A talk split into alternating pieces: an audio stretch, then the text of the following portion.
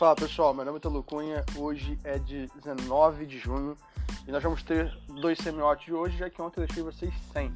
Fiz um probleminha técnico e não consegui publicar. Hoje eu estou gravando aqui da sacada do apartamento, então vocês vão escutar algumas coisinhas como uns pássaros cantando, uns cachorros latindo e todo tipo de som matinal. Vamos direto ao ponto? Senado aprovou a medida, a medida provisória 936 de 2020, que permite reduções de jornada e salário e suspensão dos contratos de trabalho. O Senado aprovou nesta terça-feira por unanimidade a medida provisória que permitiu às empresas reduzirem as jornadas de trabalho com a diminuição proporcional de salário. O texto também autoriza a suspensão temporária de contratos de trabalho.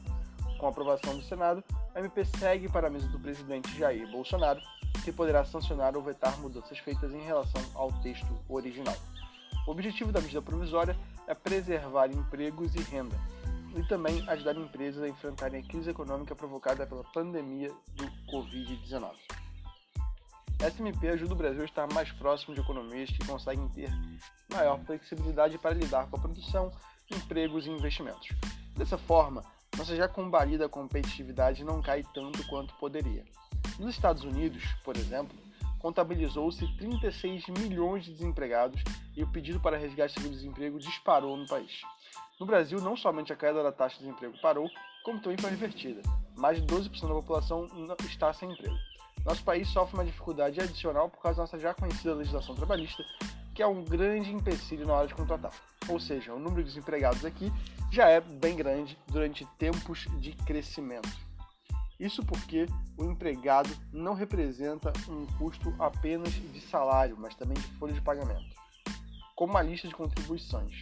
E a nossa legislação desincentiva ao máximo a demissão, impondo multas e outros encargos. Tendo em vista que a empresa de médio e pequeno porte são grande parte das empregadoras, o empresário médio brasileiro ficaria entre não demitir e não pagar o salário, ou demitir e arcar com os processos trabalhistas. As medidas possibilitadas pela MP 936 visam manter o número é, grande parte dos empregos, mas também que empresário e trabalhador possam modificar o contrato com mais horas de trabalho e redução de salários. Essa medida se torna necessária tendo em vista que uma legislação trabalhista mais flexível é essencial para a economia ter mais fôlego em tempos de crise. Assim, qualquer passo que o governo dê na tentativa de não mais colocar óbices à frente do empreendedor e sua relação com seus empregados deve ser louvada. É possível que a MP 936 nos faça perguntar se isso não deveria ser o novo normal. O patrão o empregado poderem realizar acordos livremente e sem intervenção do Estado. Meu nome é Telo Cunha e eu volto mais tarde para o CM Watch de sexta à noite. Até mais!